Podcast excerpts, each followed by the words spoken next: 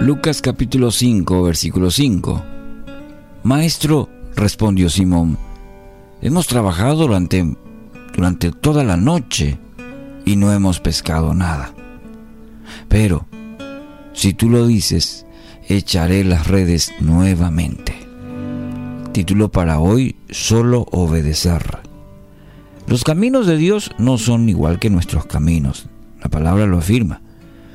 Esto significa que no siempre entenderemos del, del todo lo que va aconteciendo en ella. Si solo bastara nuestro entendimiento, el sentido común, el conocimiento, entonces no sería necesario, por ejemplo, el obrar del Espíritu Santo, ni necesario tampoco meditar en su palabra. Proverbios 3, 5 y 6 Confía en el Señor con todo tu corazón no dependas de tu propio entendimiento. Busca su voluntad en todo lo que hagas y Él te mostrará cuál camino tomar. Esto fue lo que le pasó a, Pedro, y, o, Pedro o Simón, hombre de mucha experiencia en el tema de la pesca.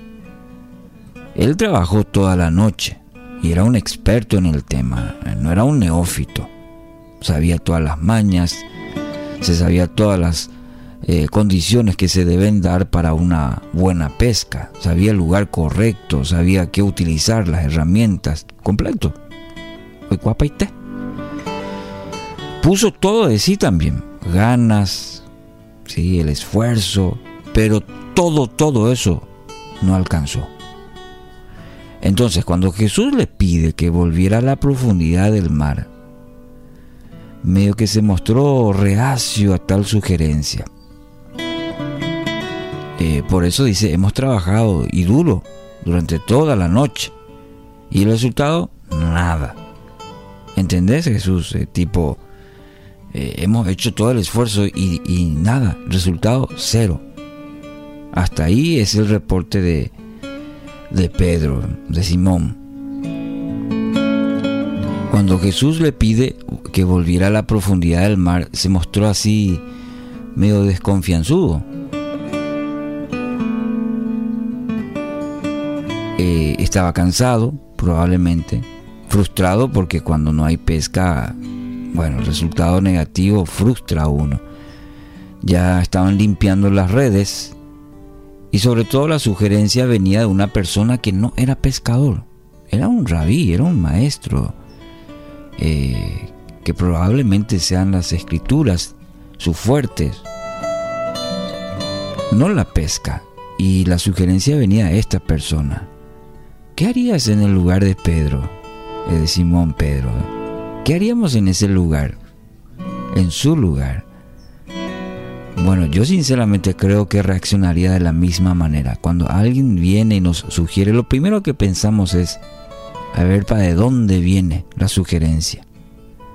Y si no, no lo encontramos sentido, no lo tomamos, ¿verdad? No tenía sentido lo que Jesús acababa de ordenar. Desde, desde la óptica de pescador, de un hombre conocedor, y por otro lado de, de alguien que no tenía experiencia en algo que Simón eh, que Pedro lo conocía bastante bien. Pero me gusta mucho el texto, las palabras de, de Simón que dice pero. Los pero en el evangelio, los evangelios son muy interesantes. Pero, y aquí viene algo muy importante. Pedro obedeció.